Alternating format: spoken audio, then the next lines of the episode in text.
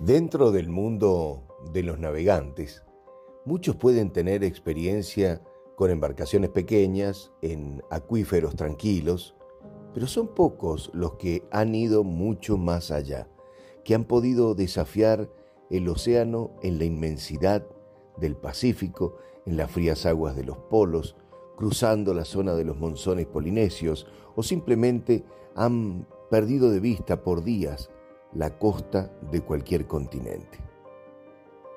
Infraestructura.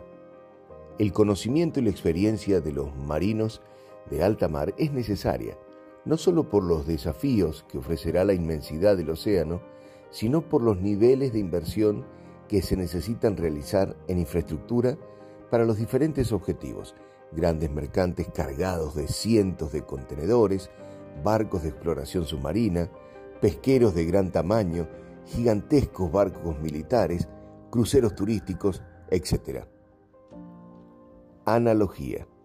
Pensemos, ¿qué diferencia existe en muchas categorías de negocios, donde la dirección de las diferentes organizaciones necesitan no solo gente con conocimiento y experiencia para lograr sus objetivos, sino también para cuidar su capital, las estructuras y personas a merced de la buena dirección. Y esta perspectiva la hacemos extensiva a los asesores, capacitadores, proveedores, etc. Ahora, cuando conozcas personas con responsabilidades en las organizaciones o consultoría, puedes realizar tu analogía y preguntarte, ¿será gente de alta mar? Todo lo mejor.